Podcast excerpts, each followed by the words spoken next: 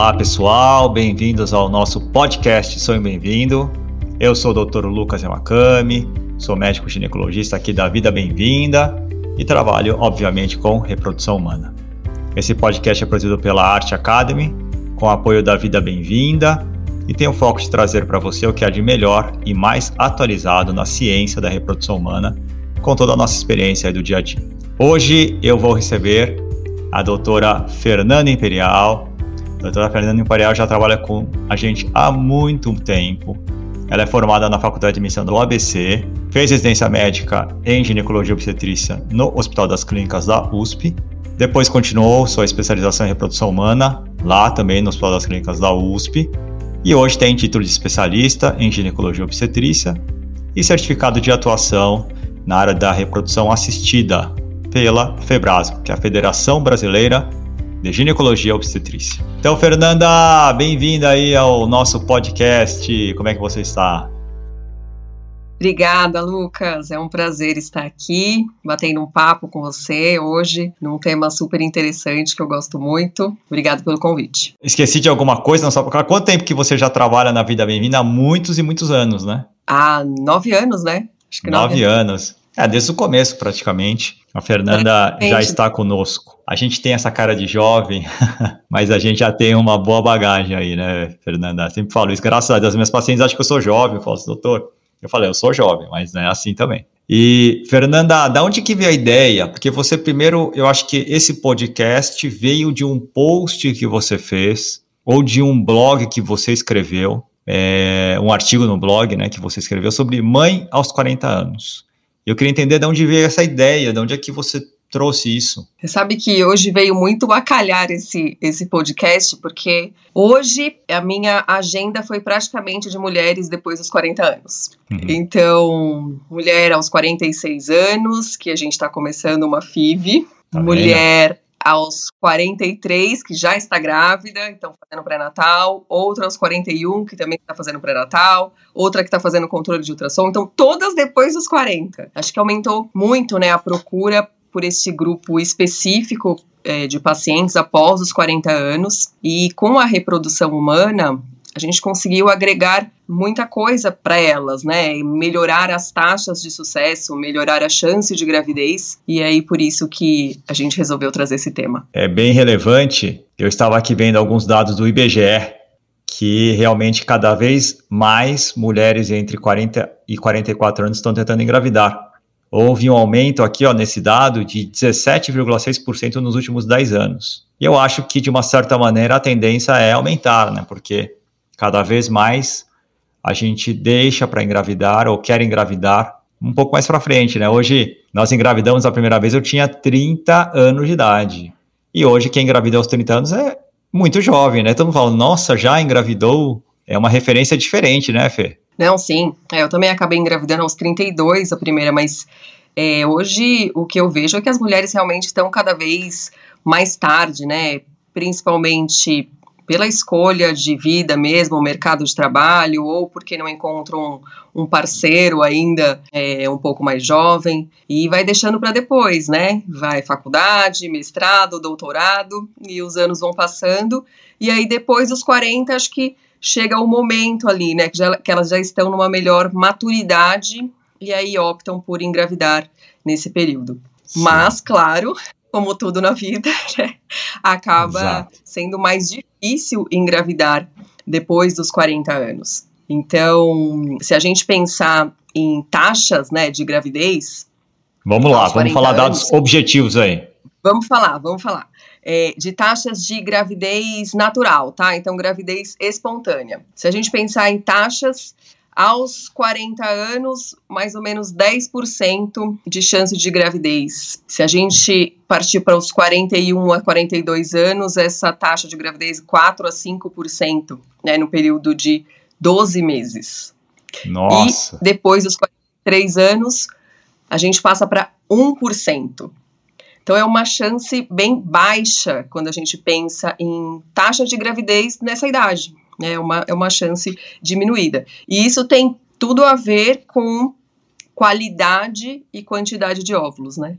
E mais qualidade de óvulos, porque veja, a gente, as mulheres, né, já nascem com uma quantidade de óvulos e que vão se perdendo ao longo da vida. E se a gente, quanto mais tarde a gente vai deixando para engravidar, mais difícil fica justamente por isso, porque aí, ao retomar essa divisão né, do, do óvulo e formar o embrião, a gente pode ter alguns problemas, principalmente formação de embriões aneuploides. E o que, que é isso? São embriões com número de cromossomos alterados, tanto para mais como para menos. E isso dificulta uma gestação espontânea e também nas técnicas de reprodução assistida, né? Que a gente vai falar um pouquinho depois de taxa, que não é 100%, né? Claro, mas que melhora um pouco, mas ainda assim a gente está muito longe do ideal. E aí, pensando nisso, surge muito a ideia da preservação de fertilidade, né? O quanto é importante isso, o quanto o congelamento de óvulos acaba sendo importante para essas mulheres que pretendem adiar a maternidade.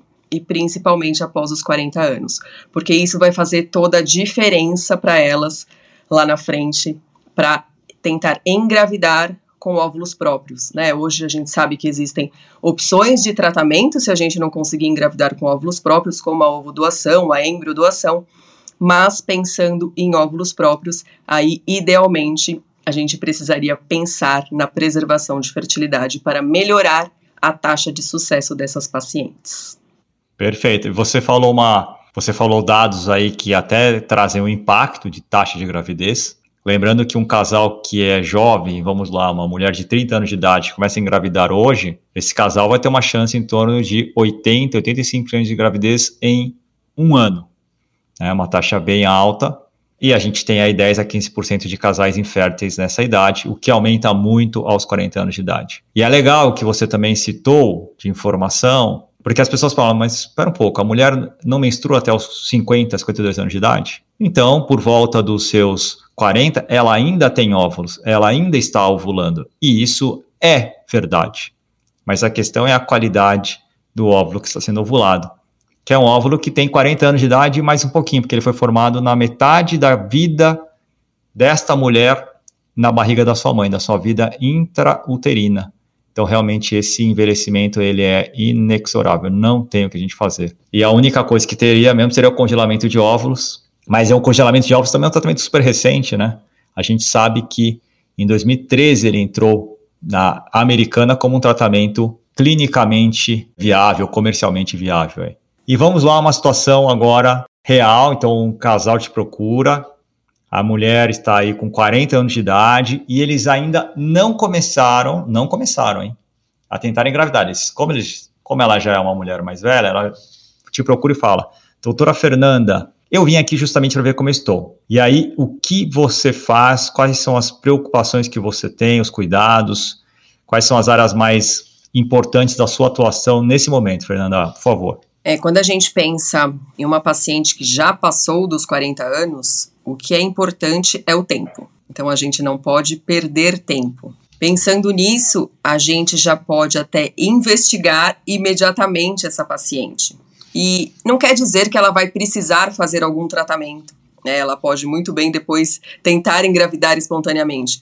Mas esse primeiro momento de é, pesquisar possíveis doenças que possam comprometer a sua fertilidade, avaliar a tuba uterina, o espermograma do parceiro, ver a reserva ovariana dessa paciente e a gente pensar em número de filhos que eles querem ter também, né? Porque acaba sendo super importante. Se a gente for pensar em um só, talvez a gente não pense nessas técnicas de reprodução, mas se a gente pensar em mais filhos, com certeza em dois anos essa fertilidade vai piorar muito. Então, visto tudo isso, a investigação desse casal a gente acaba fazendo nesse primeiro momento. Perfeito. E pensando nisso mesmo, né, de reserva ovariana e alguma doença que possa comprometer a fertilidade desse. Agora eu vou te fazer uma provocação, que eu às vezes eu quando atendo um casal assim, eu não peço a esterossalpingografia, que é o um exame específico para avaliação de tubas. Principalmente se a mulher nunca teve nenhuma infecção pélvica, não tem história de apendicectomia, apendicite aguda, né?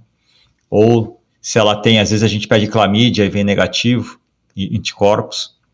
Você pede esterossalpingografia para todo mundo nesse momento ou não? Como é que você tem abordado aí um casal que está programando a gravidez aos 40? É, e quando nesse... eu falo aos 40, eu falo da idade da mulher, tá? Vamos deixar bem claro aqui. Sim, sim. Nesse primeiro momento, eu acabo não pedindo para todo mundo. Caso a gente tenha uma possibilidade ali de pensar numa tentativa de gestação espontânea, né, uma gestação natural em casa, se ela tiver uma boa reserva, não tiver nenhum problema de saúde, não tem doença crônica, não tem nada sugestivo de endometriose, aí eu não peço. Mas nesses casos que tem alguma alteração, aí eu peço sim. Qualquer dúvida, aí você não tem dúvida também de pedir. Acho que essa é a ideia, né, Fernanda? Sim, sim. Acho que a gente acaba conversando com, com o casal justamente para isso, né? Para fazer um tratamento individualizado deles e, o, e uma pesquisa conforme a história de, deles, né? É, e aí, caso haja alguma, algum indício de algo que possa impactar diretamente na fertilidade, no tempo de tentativas e na chance de sucesso aí de uma gravidez, aí vale a pena lançar mão de exames mais específicos para investigar melhor esse casal. Muito legal. E olha só, o espermograma, certamente, apesar dos homens reclamarem, é um exame ridiculamente fácil Sim. E super importante, né? Então, se for escolher um exame aí que não pode faltar nessa lista toda, óbvio, a avaliação da reserva é importante? É importante, mas a gente também entende que aos 40 anos a reserva, em geral, ela é menor. Mas a avaliação masculina, ela é fundamental e fácil. E, Sim, as, e os homens...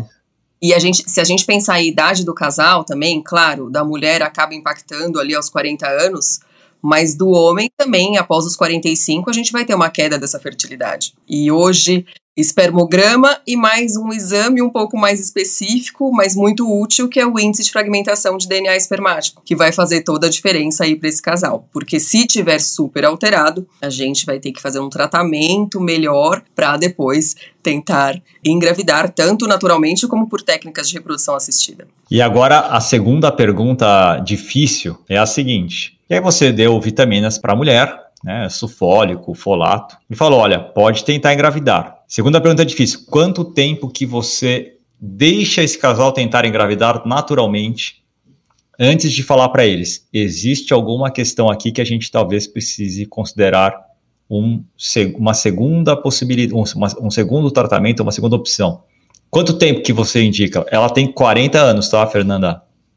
Três a seis meses, no máximo. que objetividade. Porque é, é, como a gente trabalha com isso, né, da reprodução, e a gente vê que os, os resultados impactam muito com o passar é da, da, idade, é, é muito é. difícil para a gente segurar isso, né? Deixar mais tempo, falar, não, pode tentar um ano. Não dá, gente. É, três meses está ótimo. Não, eu concordo e, e putz, três, eu sempre falo assim, ó, três meses parece tão pouco, mas quando você vê os gráficos de aumento de taxa de gravidez por tempo, é quando você mais sobe a taxa de gravidez. Sim. Né? Seis meses, então, nem se fala. Então, é, 75% dos casais que engravidam, engravidam em seis meses. 50% engravidam em três. É muita, é muita coisa já. E claro, né? Eu acho que é, com essa, essa primeira consulta, a gente acaba também tentando otimizar a chance desse casal engravidar em casa, né? Explicando ali o período fértil, tentando identificar, é, dando dicas mesmo, né? Se precisar fazer um, um teste de LH, uma fita de fertilidade, para ter relação ali nos melhores dias, né? Tentar identificar mesmo esse, esse melhor período para poder engravidar. E aí, passando de três a seis meses, acho válido a gente já pensar algum tratamento de reprodução assistida. E Fernanda, agora a última pergunta difícil. Você está sendo bem objetiva, mas essa aqui também é difícil. Um casal, a gente sabe que, por exemplo, aos 40 anos, um casal tem uma chance de abortamento, a mulher tem uma chance de abortamento em torno de 40%. E a gente também sabe que a chance de, por exemplo, ter um filho com síndrome de Down, trissomia do cromossomo 21, aos 40 anos é 1 para 110. Aos 30 anos, essa chance era 1 para 880, 1 para 900. Vamos supor que você receba a seguinte pergunta desse casal. Doutora Fernanda, a senhora acha que a gente deveria ir para a FIV direto para fazer o estudo genético do embrião? Ou a gente pode tentar engravidar 3 a 6 meses naturalmente?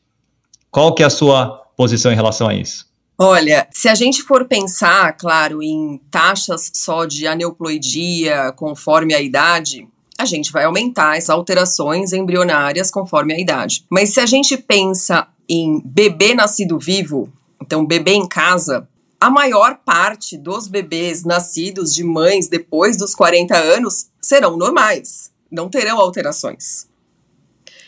Claro, se a gente pensar em procedimento de reprodução humana, já que estamos fazendo, eu super concordo e indico a gente fazer uma biópsia com análise genética. Mas se a gente está pensando numa relação em casa, o risco não é tão alto assim, né? Da gente ter um bebê nascido vivo e este bebê é normal. Se a gente pensar que um em cada 110 podem ter alteração, é pouco, né? É, quase 1%.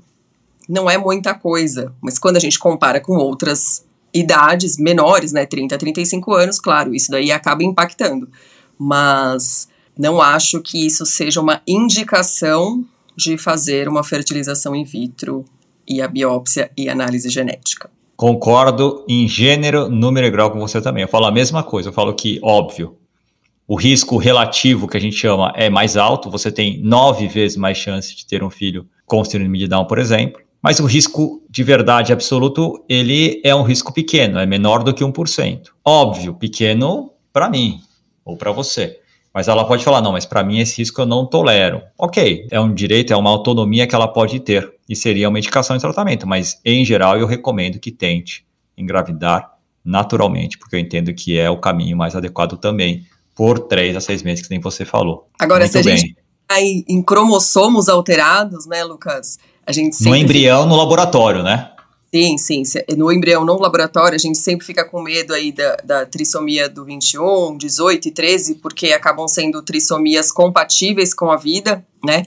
Mas não são as mais frequentes. Então, a mais frequente, primeiro do cromossomo 22, depois 16, 15, 21, 18 e 13.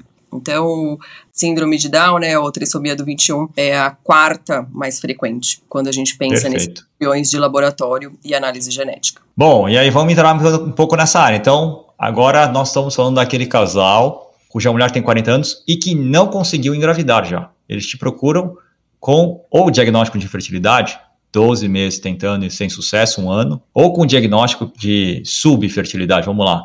Estão tentando engravidar oito meses, não conseguiram, te procuram é, além dos exames, toda a avaliação, qual que é o tratamento que você mais recomenda nessa situação, Fernanda? Para essas pacientes que passaram aí dos 40 anos, o tratamento mais indicado é a fertilização in vitro.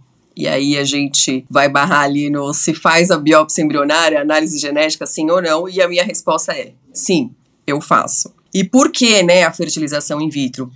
Porque o tempo é importante, então acaba sendo o tratamento com melhor tempo e efetividade. E aí a gente vai dar melhores chances para esse casal de ter um bebê em casa. Então, fertilização in vitro, biópsia e análise genética. Então, o ponto crítico, pelo que eu entendi, que você já trouxe de uma FIV aos 40 anos, o principal ponto seria a alteração genética do embrião com mais frequência, decorrente da idade dela, e não, o ponto mais crítico não seria o útero e a sua capacidade de receber o embrião, que a priori se mantém constante durante o tempo, ou pelo menos Sim. nesse tempo, né, Fernanda? E a gente até, assim, pensando em útero, né, em receber esse embrião, até mulheres que já entraram na menopausa, por exemplo, a gente consegue preparar esse útero para receber o embrião. Diferente do ovário, que a gente não tem como recuperar aí o tempo perdido e essa qualidade de óvulos. Claro que a gente tem alguns tratamentos adjuvantes para tentar melhorar a qualidade, mas ainda é, fica longe do ideal. Né? A gente consegue melhorar um pouco, mas não o suficiente para ter melhora importante nas taxas de sucesso. E aí, quando a gente pensa em embriões euploides, aneuploides, em relação à idade, tem um estudo do Richard Scott muito bom, né, que fala sobre as taxas de aneuploidia. E aí, se a gente pensar em embriões euploides nessa faixa etária, aos 40 anos, a gente vai ter cerca de 40% de embriões euploides. Lembrando que embrião euploide, então, embrião com o número de cromossomos normais e que a princípio, teria uma melhor taxa de implantação. Aos 41 anos, a gente cai para 30% de embriões euploides, 42 anos, cerca de 20%, 40 44 anos. 43, 15%, 44, 10%, 45 e 46, cerca de 5%. E veja que dado interessante, quando a gente passa para os 47 anos, a gente encontrou uma taxa de 0% de embriões euploides. Então, a princípio, a gente não consegue formar embriões com o número de cromossomos normais a partir dos 47 anos. Isso tem totalmente a ver com a qualidade do óvulo, idade e tudo aquilo que a gente já conversou. E por isso que, de fato, a gente indica a biópsia de embrião nem tratamento de FIV, que são feitos com mulheres com mais idade. Aqui a gente está falando de mulheres de 40, tem alguns dados que falam para a gente é, a partir dos 38 anos, agora estão falando a partir dos 35 anos, mas enfim, aí é uma idade de corte que vai depender de cada pessoa cada clínica ou cada visão sobre o processo reprodutivo. Essa biópsia embrionária e análise genética serve para selecionar o embrião com o melhor potencial de gravidez e fazer com que a gente não perca tempo em tentativas frustradas, em embriões que não têm qualidade, que aí a gente não vai ter um sucesso no tratamento. Então é para isso, é para a gente selecionar o embrião com melhor potencial e aí diminuir o tempo até engravidar. Perfeito. E algum outro detalhe da FIV, a gente fala muito de alimentação, a gente fala muito do tabagismo, do café, da bebida alcoólica, de cuidados pré, de reserva, mas alguma questão mais específica do que a gente conversou? Que você, assim, porque eu acho que a, o principal seria realmente focar na qualidade do óvulo e do embrião, né, que é o limite principal. Mas não sei se a gente pode falar mais alguma coisa aqui nesse ponto. Sim, é, se a gente pensar em tratamentos para mulheres mais velhas, né, depois dos 40 anos, existem algumas coisas interessantes para se fazer para a gente tentar melhorar aí, principalmente taxa de euploidia, né, de embriões normais. Vamos lá. Então, tratamentos adjuvantes, da gente pensar no uso de androgênios, pré-estimulação dos ovários, uso de priming, que é o uso de estradiol numa fase lútea média, então na segunda fase do ciclo, para a gente tentar deixar esses folículos mais homogêneos e aí ter uma melhor resposta. A gente pode lançar mão de estimulação em diferentes fases do ciclo, né, que hoje a gente tem feito bastante, ou fase folicular, ou na fase lútea, ou ainda o do stim, que a gente faz duas estimulações para a gente ter um acúmulo maior aí de embriões e outras estratégias como o uso do GH, do crescimento, que também a gente pode tentar melhorar essa qualidade de óvulo. Mas veja, tudo isso é analisado depois desse, dessa primeira consulta do casal, para a gente tentar identificar se tem esses fatores que podem estar piorando ainda mais essa qualidade e aí lançar mão desses tratamentos adjuvantes para tentar melhorar o resultado. Perfeito. E eu dividiria assim do que você falou vou categorizar aqui de maneira didática, tratamentos que aumentam a resposta e aumentam a quantidade de óvulos, como o androgênio ou a sincronização da corte folicular. Então, é a sincronização do tamanho dos folículos para a gente ter maior número de óvulos. E tratamentos que melhoram a qualidade. O GH seria um deles que melhoraria a qualidade do óvulo de mulheres com uma menor reserva. É, vitaminas também estariam nesse caminho, alimentação. Então, realmente aí há uma série de condutas que a gente sempre tem, que são importantes, que a gente não pode esquecer, em que pese a gente não poder ficar enrolando. Ah, se prepara mais seis meses, volta aqui para a gente fazer a FIV. Isso não dá. Então é esse equilíbrio que nós médicos, com os nossos pacientes, com os nossos casais, temos que sempre buscar, né, Fernanda?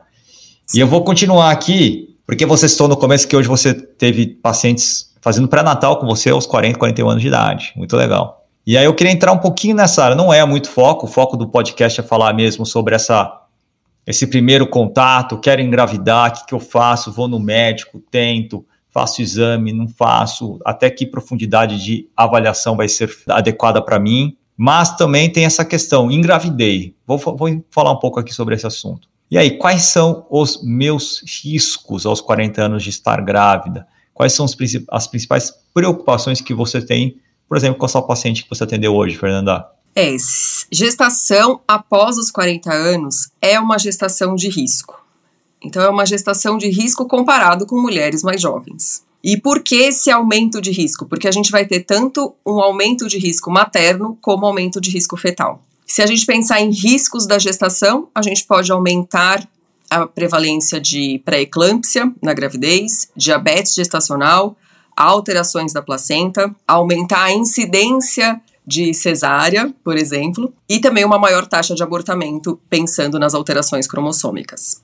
E aí, passando para o bebê, a gente pode ter uma maior taxa de restrição de crescimento fetal e prematuridade. E além disso, o porquê do risco também, quando a gente pensa no pós-parto, né? Porque a gente tem uma maior taxa de mortalidade materna nesta faixa etária. E claro, desde que a gente faça um pré-natal adequado, e aí o pré-natal vai ser super importante nisso. Tanto o preparo pré-gravidez, para a gente compensar doenças crônicas, que é super importante, isso que vai impactar ali depois no final da gravidez, né? E até vai é, aumentar essas taxas de, de mortalidade materna, como a gente cardiopatia, então a gente precisa controlar muito bem essa paciente antes de permitir que ela engravide. Desde que ela esteja bem controlada, então com peso adequado, fazendo uma boa alimentação, vitaminas, atividade física, o pré-natal acaba sendo as consultas acabam sendo mais frequentes, justamente para se tiver alguma alteração, a gente conseguir fazer esse diagnóstico mais rapidamente e aí tratar para que a gente tenha o menor número de complicações possíveis. A maior parte das pacientes depois dos 40 anos acabam indo bem no pré-natal, né? A gente não tem um número grande de complicações, mas isso se deve principalmente a um preparo pré dessas pacientes e também do acompanhamento mais rígido durante o pré-natal. É, é importantíssimo, né? Porque se você engravida hipertensa, a chance de você ter hipertensão na gravidez, hipertensão que você tem, mais a hipertensão gestacional, que é pré-eclâmpsia ou doença hipertensiva específica da gravidez, ela aumenta bastante.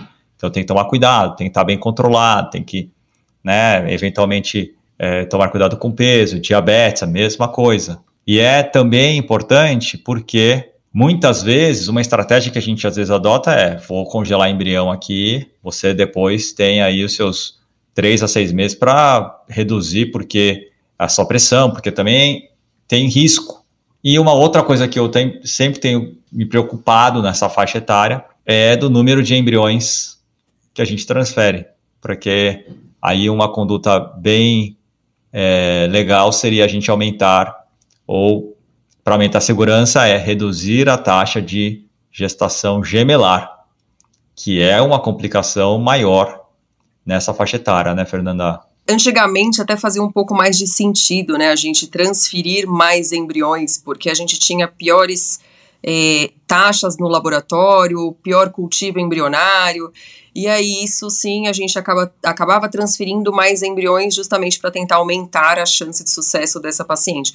Mas hoje, com a evolução das técnicas, com, os, com melhor controle do laboratório e ainda biópsia embrionária, análise genética, não faz sentido a gente pensar em transferir mais embriões para essas pacientes, porque a gente vai estar tá aumentando muito o risco dessa gestação. Perfeito. Acho que a gente falou sobre diversas questões aqui, focamos, obviamente, na, em situações do dia a dia. A gente não vai explicar como é que é a FIV de, em passo a passo aos 40 anos já, porque ela é muito parecida com uma FIV, é uma FIV normal, a gente também não vai explicar especificamente sobre a biópsia, acho que também é outro podcast. Então, acho que a gente passeou bem sobre essa questão que você trouxe aí um, num artigo de um blog que você fez, que fez sucesso, que trouxe questões a respeito, e por causa disso que a gente está aqui hoje fazendo esse podcast. Eu queria saber se tem mais alguma coisa que você quer falar, Fernanda. Uma mensagem aí para as suas pacientes, para as pacientes que te procuram, para quem está aí tentando engravidar e tem 40, 41, 42 anos, 43 anos. Queria que você falasse alguma coisa aí, por favor. A gente acaba falando muito da parte ruim, né? De falar, existe uma, é uma gestão de risco, existem os, os riscos maiores de alterações cromossômicas e às vezes vai precisar fazer a fertilização in vitro. Mas engravidar após os 40 anos também pode ser ótimo. É, eu acho que é a, a fase que a mulher está mais estabilizada, tanto financeiramente como psicologicamente, e a gestação acaba sendo diferente, né? Aquela doação para o bebê, a forma de cuidar, a forma de enfrentar a gravidez a maturidade depois dos 40 anos faz toda a diferença na jornada dessa paciente. Perfeito. E manter aí, né? Eu sei que para quem nos acompanha, às vezes já, já está numa jornada longa, já está aí numa situação onde a chance de insucesso é maior do que a chance de dar certo, mas manter aí esse essa chama da esperança vida, viva, porque a gente vê histórias histórias que dão certo, histórias que tinham tudo ali para e de repente caminham para um lado que é o lado do sucesso, da vida, do sonho realizado, e parece que a gente está aqui. Fernanda, obrigado aí pela sua presença hoje. Obrigada. Espero que a gente faça. Espero que a gente faça mais podcasts que eu adorei. Foi muito bom. É, qualquer e obviamente estamos por aqui. Então esse é o podcast da Vida Bem-vinda, junto obviamente ao Art Academy. Obrigado, Fernanda. Até. Tchau, tchau. Obrigado por estar conosco nesse episódio do Sonho Bem-vindo. Além de poder escutar esse podcast nas principais plataformas de áudio, você pode nos encontrar no Instagram, arte.academy, com Y no final, e arroba Vida Bem-vinda. Se você gostou desse podcast, ficaremos muito felizes de ouvir sua opinião nos comentários de qualquer plataforma que esteja usando. Importante dizer, esse podcast tem caráter meramente informativo e educacional não deve ser utilizado para realizar autodiagnóstico ou automedicação. O conteúdo não é feito para substituir a consulta com um profissional de saúde. Em caso de dúvida, consulte o seu médico. Somente ele está habilitado a praticar o ato médico conforme a recomendação do Conselho Federal de Medicina. Nenhuma relação médico-paciente estabelecida aqui nesse canal. E somos muito transparentes em relação aos conflitos de interesse e levamos isso a sério. Espero que tenham gostado e até a próxima.